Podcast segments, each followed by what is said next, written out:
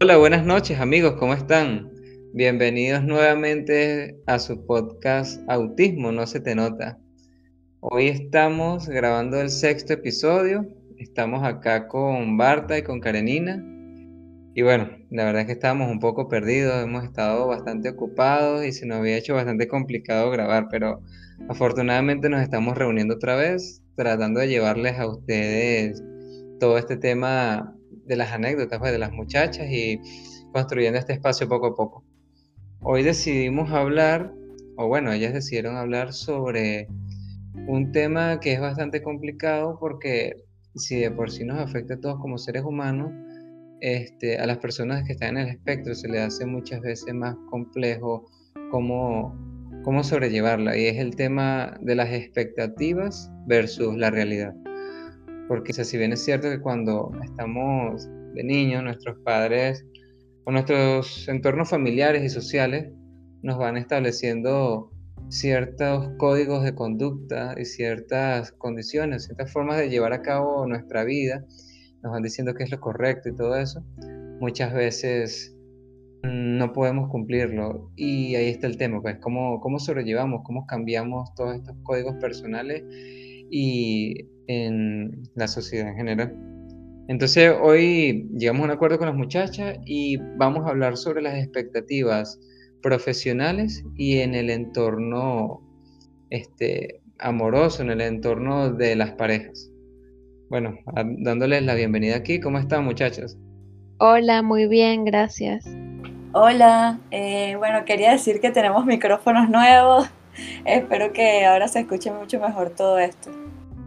Pues sí, afortunadamente Barta, que está en Colombia, no, nos ayudó con unos micrófonos y claro, esperemos que, que, de verdad se escuche mucho mejor. Estamos haciendo un esfuerzo poquito a poco para ir construyendo todo esto. Entonces, bueno, este, no sé cuál de ustedes quiere comenzar, si quieren comenzar a hablar sobre las expectativas laborales o las expectativas que se han hecho en torno a los temas de pareja. A, mí me gustaría comenzar porque me graduó el miércoles que viene y este ha sido un tema difícil para mí. Me, me graduó de licenciada en artes plásticas. Y bueno, he, estado reflexionando mucho con respecto a lo que ha sido eso desde mi infancia y hasta ahorita. Y es un tema que me gustaría como compartir, pues. Ah, sí, claro, perfecto. Felicitaciones de antemano. Qué, qué bien, qué bueno que lo lograste. Sí, bueno, eh, para mí ha sido todo un proceso porque cuando era niña y, también en mi adolescencia fui una estudiante ejemplar. O sea, era la primera de la clase, siempre muy buenas calificaciones, asistencias perfectas, todo, todo como que todo en orden, por decirlo de algún modo. De hecho, yo fui becada durante años, no sé, o sea, por ejemplo, recuerdo que mi mamá estaba en esa misma fecha que yo estaba en primaria y ella estaba en la universidad. Yo le hacía algunas de las tareas de lógica y cosas así a mi, a mi madre, pues. Entonces siempre se formaron como que muchas expectativas en torno a lo que iba a ser mi futuro, pues. Incluso yo misma las creé, o sea, yo, yo pensaba que yo iba a trabajar en la NASA y unas cosas así súper infantiles también, ahora que lo pienso. Esto fue muy fuerte cuando salí de bachillerato, le dicen secundaria, no, no sé cómo se llama en otros países. Cuando por fin voy a pasar a la universidad, eh, yo tenía 15 años y entré a estudiar ciencias puras, a estudiar química. Y entonces el entorno en el que estaba entrando era como que muy fuerte para mí porque eran personas de 24 o 25 años. Yo era súper infantil, todavía jugaba al escondite con mis vecinos. Nunca había tenido un novio. Apenas tenía, no sé, cuatro meses de haberme desarrollado. Entonces me chocó muchísimo y empecé a tener insomnio fuertes, empecé a tener depresiones, dejé de comer muchas cosas que me llevaron a tener un brote psicótico y para mí ir a la universidad era algo que me ponía muy tensa. Empecé a desarrollar una fobia social por la ansiedad que me generaba estar en contacto con, con otras personas. Esto, entré en un mutismo durante un año, fui incapaz de responderle una palabra a una sola persona de la universidad. O sea, ellos me hablaban, estaban frente a mí, me hablaban, incluso se referían a mí hablándole a otras personas y yo era incapaz de responder nada. Recuerdo que, fue tan intenso que, que tuve un brote psicótico y también sufrí de gastritis intensa y, y dolores porque me pasaban cosas como que, por ejemplo, pasaba 14 días seguidos sin dormir y entonces no dejaba de temblar y cuando iba al comedor, como no dejaba de temblar, la comida se me caía, así que decidí dejar de comer. Bueno, en fin, fueron como que muchas situaciones muy, muy intensas que, se ligaron con otras cosas familiares también. Y yo luego de tres semestres en los que reprobé las materias y me fue muy mal, tomé la decisión de que iba a dejar esa carrera, iba a abandonarla para cambiarme a otra donde me sintiera más, más cómoda.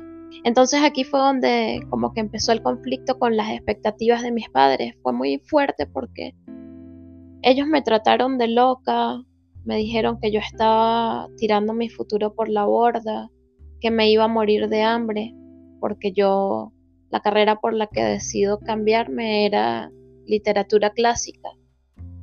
Y ellos se habían formado toda una, como que una imagen de mí como una científica exitosa y yo le estaba dando la espalda a eso, entonces no recibí ningún apoyo en ese sentido cuando decidí cambiarme. Luego cuando entro a esta otra carrera fue muy difícil también porque empiezo a darme cuenta de que mi memoria me fallaba, de que no era tan rápida para pensar como lo había pensado siempre, de que mis reflexiones no eran tan buenas, no sé, tantas cosas. Eh, en esa universidad tuve otro brote psicótico y pasaron muchas cosas. Yo logré estudiar allí como cuatro semestres, algo así. Y luego tuve que abandonar la, la carrera otra vez y de hecho pasaron como dos años que, que pasé sin estudiar hasta que ingresé a la nueva última universidad donde empecé a estudiar escultura y la verdad es que fue, un proceso que me costó mucho, fue muy difícil para mí. Eh, era, era bastante complejo lidiar contra la idea de que no era esa chica genial, y con genial me refiero de, genio, ¿no? Eh, no era no era esa persona inteligente que me hicieron creer porque mi coeficiente intelectual es mucho más alto que el de la mayoría, porque las cuestiones lógico-matemáticas se me daban muy bien, pero resulta que la realidad de tener que socializar, de tener que lidiar con el estrés de, de las entregas bajo presión, todo eso me afectó profundamente y yo tardé eh, nueve años para cumplir una carrera que, que duraba cinco años.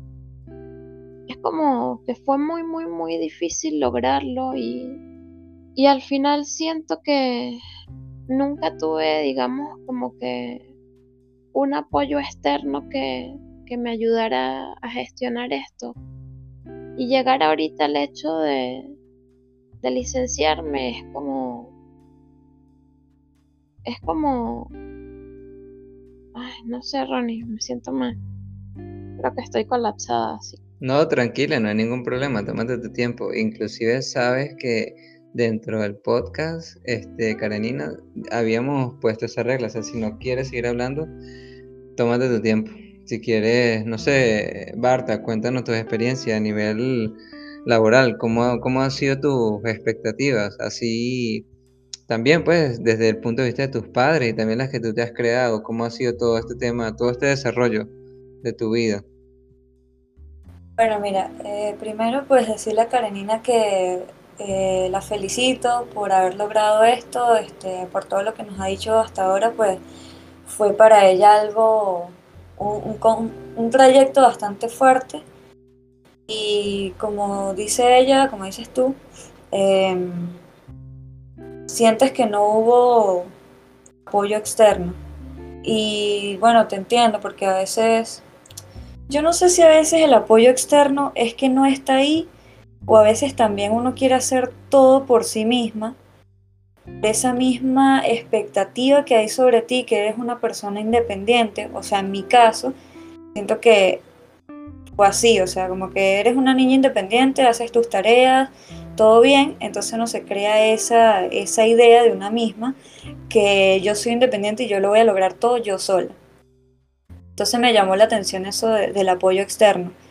Eh, no es que esté negando lo que tú dices, sino que lo pienso para mí misma y, yo siento que yo he negado más bien el apoyo externo, como por demostrar de que, que yo soy independiente y que soy eh, perfecta, por así decirlo.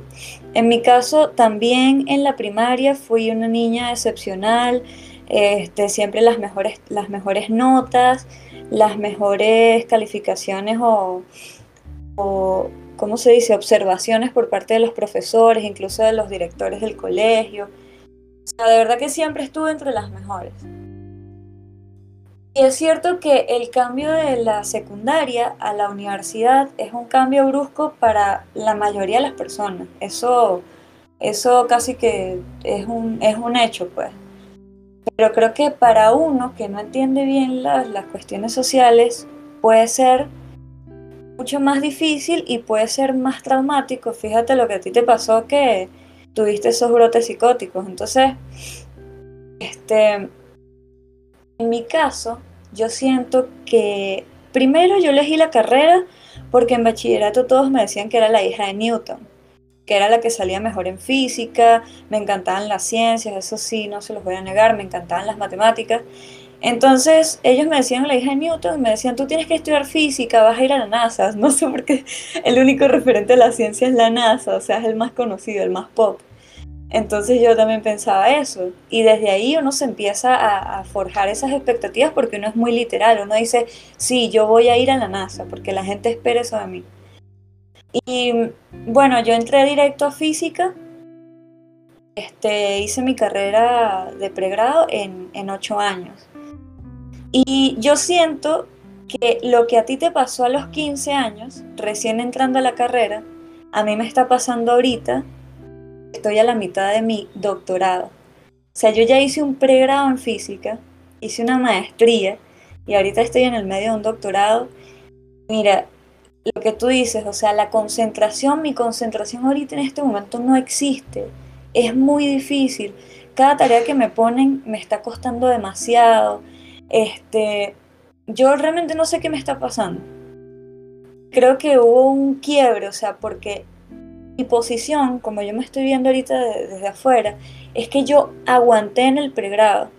A pesar de que yo no entendía las cosas, me pasaron muchas cosas en cuanto a relaciones, eh, ¿cómo te digo? Relaciones de pareja, relaciones con amigos fallidas, relaciones que son una mezcla entre ambas cosas y tú no entiendes. Pero yo seguía aguantando y seguía aguantando era por esas expectativas, como que no, yo no puedo fallar, yo tengo que terminar esto. Pero ahorita yo seguí las expectativas que se tiene sobre una persona que estudia física es eso. Sales del pregrado, entras en la maestría y luego el doctorado. Lo estoy haciendo no porque yo quiera o, que sea mi pasión, sino que es como siguiendo una regla, siguiendo una norma, porque pues es más fácil seguir normas que otra cosa. Pero ahorita mis 30 años yo a veces me, me pregunto si esto es realmente lo que quiero. Que ya estoy fastidiada de este ambiente, o sea, quiero como hacer otra cosa. Y, y creo que me ha costado mucho, ¿viste? Me ha costado mucho. Creo que estos son los años que, que he estado más deprimida, más ansiosa, con más ataques, este, más intolerante a todo, me ha vuelto más sensible. Muy extraño, es muy extraño cómo, que hablábamos hace, hace unos, unos capítulos atrás, que el ambiente o, el entorno, las herramientas que tengas alrededor, te pueden hacer sentir más discapacitada o, te pueden hacer sentir que, puedes con todo.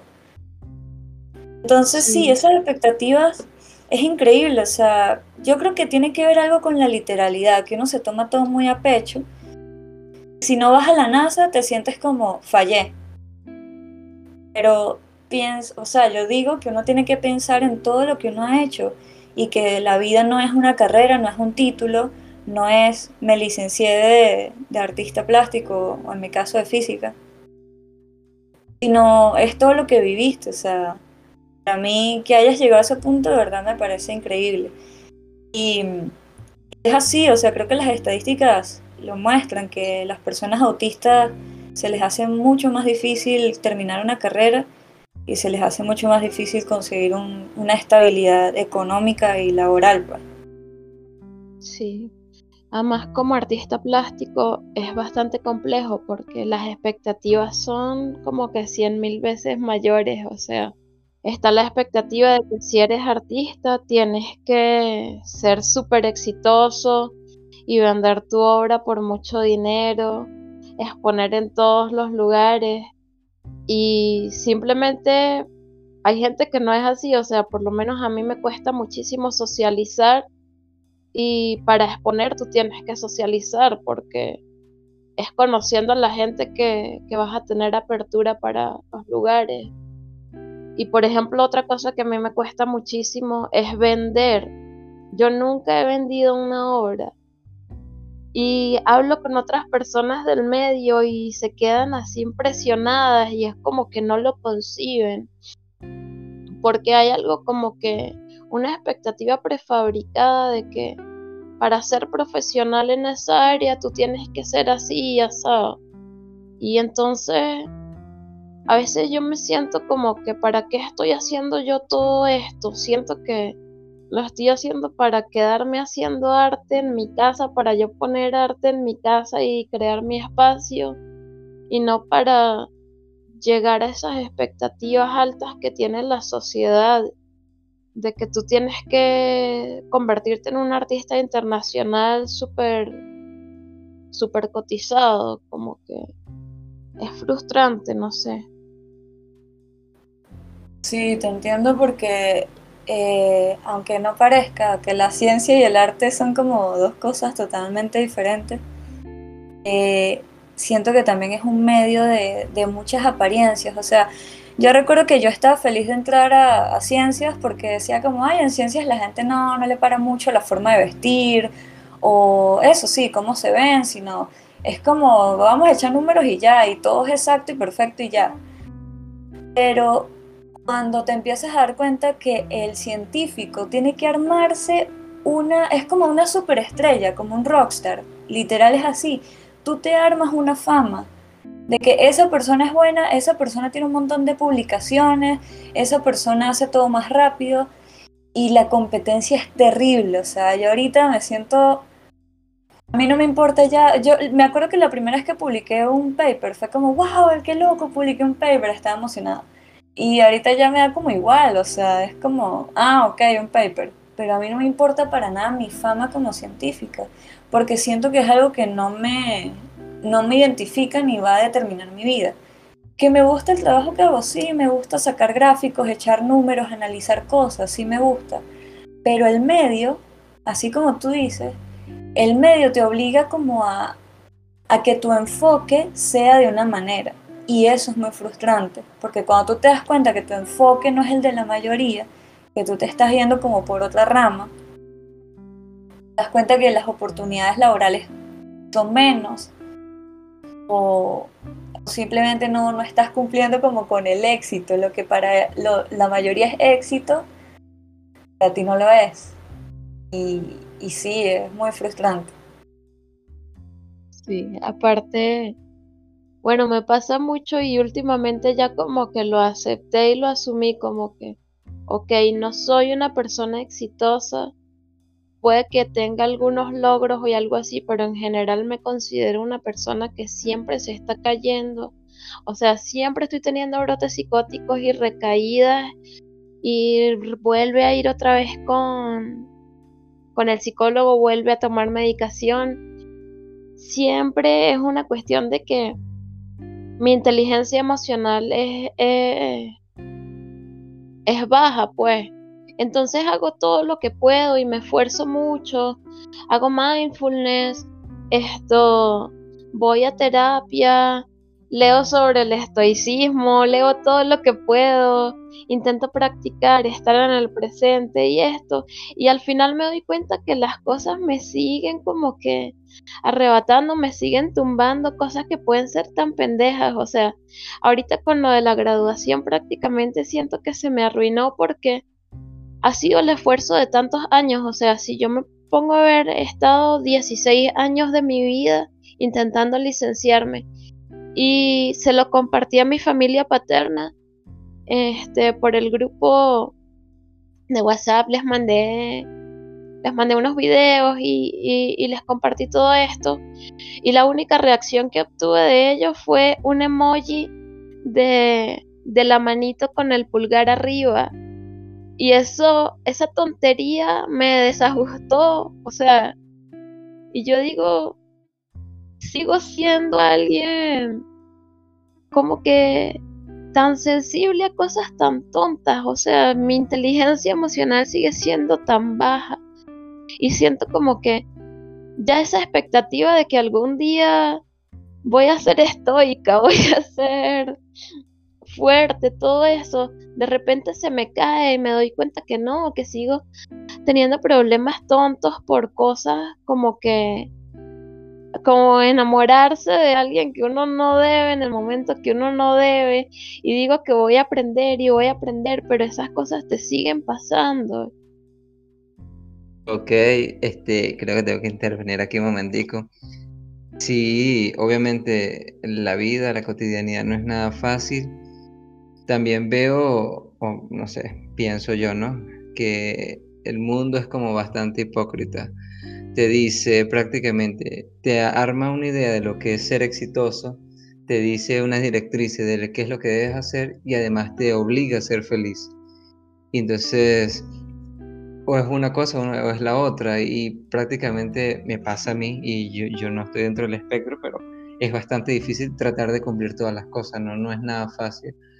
Ahora, imagínate tener que lidiar con esta cantidad de, lo hablamos la otra vez, de sensibilidades, tanto internas como externas, se dinamiza más dentro de uno mismo todo esto y es fácil, es muy sencillo, digo yo, caer en uno de estos colapsos mentales. Entonces, como que a veces hay que ser, no lo sé, yo lo puedo decir desde aquí, desde aquí fuera muy fácil, ser como más tolerante con uno mismo, pero no lo sé, se los dejo a ustedes, o sea, ¿qué piensan ustedes de eso, Coco? Este, a ver, no sé, yo creo que lo primero que uno tiene que empezar a ver, o es en mi caso, es lo que como mi, tarea principal en este momento, es, eh, yo siento que estoy como en una deconstrucción. Empezar a, a crear mi propio concepto de éxito porque si sigo buscando el éxito que, me decían los demás que era el éxito, voy a, voy a terminar colapsada, pues. Que no, no voy a cumplir con, esas, esas expectativas. Entonces creo que lo primero es eso.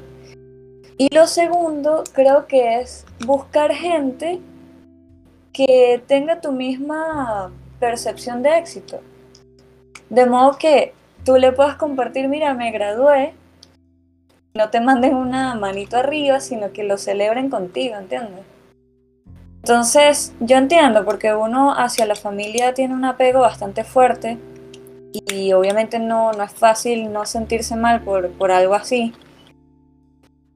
Pero, no sé, creo que una, una de las formas sería, podría ser eso, no digo que tengas que hacer eso, sino estaba pensando aquí eh, también como pensando en mi, en mi forma de hacer las cosas, en mi forma de percibir. De hecho, yo he cambiado mucho, o sea, he dejado amistades que, ya no significan nada, sinceramente. O sea, es gente que conocí, pero uno se da cuenta de las personas que realmente te apoyan, que te entienden, que, que ven que tú tienes un punto de vista diferente, pues y se alegran contigo. Y no sé, creo que a veces ese apego hacia la familia solo por ser familia es bastante difícil de, ¿cómo te digo? De... No tiene una expectativa hacia la familia también. Y quitarte esas expectativas también puede ser bastante difícil. Pero eso, creo que uno puede ir buscando gente que te haga sentir mejor. Eso sí, me fui de, me desvié del tema, pero eso es lo que estaba pensando mientras escuchaba a Karenina. Pues sí, este, tienes razón. Eh, yo creo que es algo bastante normal. Creo que inclusive es un mecanismo de defensa y es un mecanismo de defensa normal buscar la afiliación, la asociación, buscar personas que estén de acuerdo con, con nuestra forma de percibir el mundo, ¿no? Yo creo que es lo principal que hacemos todos los seres humanos cuando nos sentimos amenazados. Siempre buscamos a alguien que, que esté, digamos, que tenga un punto de vista similar al de nosotros. Entonces, así como tú lo planteas, Barta, mm, es difícil porque a veces, obviamente, están los lazos de sangre, eh, las mismas ideas que uno tiene sobre sus familiares, es difícil deslindarse muchas veces de eso. A veces uno, me imagino. Eso. Bueno, mira, algo que me gustó mucho que me dijo mi psicóloga ella me dijo que sí, que yo todo el tiempo me estaba como comparando con los demás en todos los sentidos y lo que tú dices en cuanto a lo emocional también. Y ella me decía, con la única persona que te puedes comparar es contigo misma del pasado. Y así tú puedes ver si has avanzado o si no, o qué, qué, qué cosas quieres cambiar, qué cosas te hacen falta. Y es eso, o sea, yo no sé por qué la sociedad tiene como tanto tabú alrededor de las emociones. Es como ahorita la gente busca ser perfecta, eh, no escribir algo que ofenda a los demás, o sea, siempre es como eso. Y yo siento que yo viví, como les decía, durante mi pregrado, como contenida, como reprimida. Trataba de no hablar, de no mover una pestaña con tal de no disgustar a nadie. Pero ahorita estoy o sea, esa olla de presión explotó, como dicen. Ahorita estoy saliendo y ahora las emociones se me desbordan más fácil, a veces no me puedo controlar. Y es a causa de eso, pues a causa de haber mantenido como un perfeccionismo tóxico de tengo que ser así, así, porque así es como la gente espera que yo sea. Entonces eso, cuando te comparas contigo misma, eh, pones como las pautas de tu vida, lo que tú quieres cumplir, que sientas una realización contigo mismo y no, no para cumplir las expectativas de los demás. Es que, bueno, mira, eso de compararse con uno misma yo lo hago bastante. O sea, yo hace poco dejé de tomar como referencia a otras personas porque justamente me di cuenta de que muchas veces o no estoy en la capacidad o simplemente no es de mi interés como que llegar a los niveles o a, o, a las situaciones que para otros son como que señales de éxito. O sea, generalmente para mí es más exitoso pasar tiempo con mi hija o jugar con mi perro que, no sé, comprarme un celular, cosas así por suponer. Pero yo creo que lo que pasa ahorita es que siento que hay como que también una especie de como que una especie de depresión o sí, es una expectativa que se gesta a mi alrededor debido a que estoy asistiendo a terapia desde siempre y es como que siento que es como que si me quisieran decir o incluso yo misma hasta cuándo, cuándo va a servir para algo esto y realmente miro hacia el pasado y me doy cuenta de que sirves como por momentitos, al menos para mí, ¿entiendes? Como, como que me ayuda es a llevar pequeños hechos o en esta fase de mi vida esta, esta terapia me ayuda para esta fase, pero ya no es, o sea, lo que siento es como que no termino de, de adquirir esa autonomía como emocional, de que yo diga soy capaz de lidiar en mi vida sin este apoyo, por decirlo de algún modo. Sí, pero, o sea, a mí me pasó que eh, desde el año pasado, año y medio ya casi, empecé a asistir a terapia de manera regular, cada 15 días, me di cuenta de eso, me di cuenta como, wow, o sea, yo creo que voy a necesitar terapia de por vida. Puede que pase de cada 15 días a cada mes o cada tres meses, pero siento que es un apoyo que necesito. yo en este momento siento que sin el apoyo de mi terapeuta no pudiera como seguir avanzando, ¿entiendes? Y, creo que eso es algo muy difícil de aceptar y creo que eso también es parte del duelo cuando te dan el diagnóstico, de aceptar que uno necesita una red de apoyo, pero pienso también todos necesitamos una red de apoyo. Lo que pasa es que, digamos que nosotros vivimos todo como más intensamente, entonces se puede exteriorizar más o se puede ver más, como te digo, la gente lo puede ver como que, ay, qué fastidio, todo el tiempo tú necesitando apoyo, pero la verdad es que todos necesitamos apoyo emocional o económico o lo que sea, pero nadie es totalmente autónomo, nadie es totalmente independiente. Y creo que eso es algo que, que hay que mantener en la mente, pues. Este, yo también traté, yo traté de ser totalmente independiente, totalmente autónoma. Recuerdo que cuando conocí a mi novio con el que estoy ahorita, que nos vamos a casar, por cierto, eh, cuando nos conocimos le dije, no, yo quiero ser una mujer ruda, yo no quiero, este, sabes, como cursilerías ni nada romántico, porque venía de, de un trauma que me pasó, pues. Entonces él como, bueno, está bien, ¿no? O sea, lo que tú quieras, o sea, obviamente no te, no te voy a venir con cursilerías y tal. Y entonces, obvio que no, o sea, yo soy así, yo soy una persona muy sensible, eh, puedo ser muy romántica, muy cursi, y que otras personas no hayan sabido como entender mis emociones y me hayan lastimado, no quiere decir que todo el mundo va a ser así. Afortunadamente lo encontré a él que de verdad me entiende muy bien pues entiendo que como que no está dañada en ese sentido, en el sentido emocional, sino que hay personas que son menos tolerantes con uno. Sobre lo que estabas comentando el tema de la ayuda, yo siempre he pensado, o por lo menos mi forma de, percibirlo, que la ayuda siempre está. Este, simplemente hay, hay que buscarla, hay que atreverse a, a pedirla.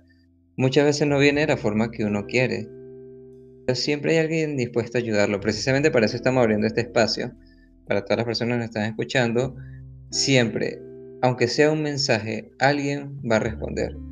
No importa cuántas veces lo envíe, puede ser agotador, pero alguien va a responder y lo va a hacer de buena manera, lo va a hacer de corazón y va a tener toda la disposición de ayudar.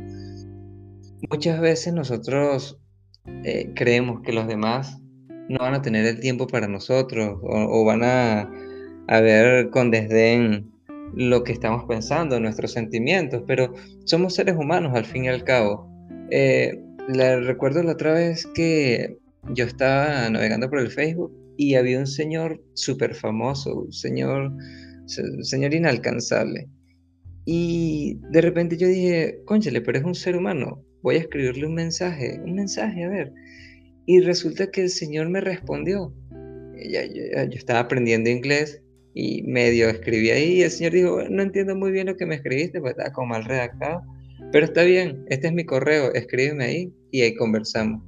Y ahí yo me di cuenta que, qué increíble, a veces uno se pone como un velo y no sé, o sea, yo, yo, no sé cómo, cómo lo perciben ustedes, pero a veces uno se encierra y siente que no hay otra posibilidad, pero siempre, siempre hay alguien dispuesto a ayudarlo. Y la ayuda viene de la forma que uno menos se lo imagina, pero hay posibilidades. Solamente que dar ese paso y buscarlo a veces es complicado. Se nos hizo el tiempo, eh, lamentablemente no vamos a poder hablar sobre el tema de las expectativas a nivel de las parejas, porque claro, esto abarca muchas cosas y, y no es fácil, no es fácil porque cuando uno se enfrenta a sus expectativas son como edificaciones como pilares o, no sé, esculturas, unos dioses muy grandes que no se ha creado y a veces enfrentarse a eso no es nada fácil para nadie, para nadie lo es. Entonces, eh, este y los demás temas, creo que vamos a seguir repitiendo el tema de las expectativas porque siento que es algo que nos invita a reflexionar, a nosotros mismos como seres humanos y también a ser más tolerantes con los demás. Como estábamos viendo aquí, el tema de prestar la ayuda y prestar el apoyo a quienes lo necesitan. Que uno puede ver que están muy tranquilos, pero de verdad hay gente que de verdad necesita el apoyo. Y como también a ser más sensibles en la forma de, de percibir cómo los demás están pidiendo el apoyo. Porque muchas veces hay personas que lo que hacen es, o lo que pueden hacer es gritar. Fíjate, Karenina estaba hablando de que ella no podía hablar. Hay personas que se ríen de nervios y uno no se da cuenta, pero esas personas están pidiendo ayuda. Entonces, bueno, vamos a seguir hablando sobre las expectativas en los próximos capítulos. Entonces, bueno, chicas, vamos a cerrar. Si alguno de ustedes quiere decir algo adicional o despedirse, les dejo el espacio abierto. Chao, este, nos vemos en otro episodio. Y sí, me gustó mucho lo que dijiste al final sobre la forma de pedir ayuda. Hay muchas personas que lo pueden mostrar en forma de ira, por ejemplo. Y, y es eso, o sea, a veces no, no es tan claro ver la forma en que piden ayuda. Yo pues quería decir que nada, pues es difícil construirse una red de apoyo, pero al menos estamos aquí, estamos hablando, ustedes nos están escuchando, entonces yo creo que eso ya es como un inicio para, para todos nosotros, incluso para nosotros tres que estamos aquí. Creo que el simple hecho de estar aquí grabando un podcast sobre las cosas que nos pasan ya es un espacio para, para eso, para desahogarnos, para hablar, para conocer más al otro. Entonces, pues nada, agradecer otra vez el espacio y nos veremos pronto. Entonces con esto concluimos el capítulo, espero que les haya gustado. Nos vemos pronto, hasta luego.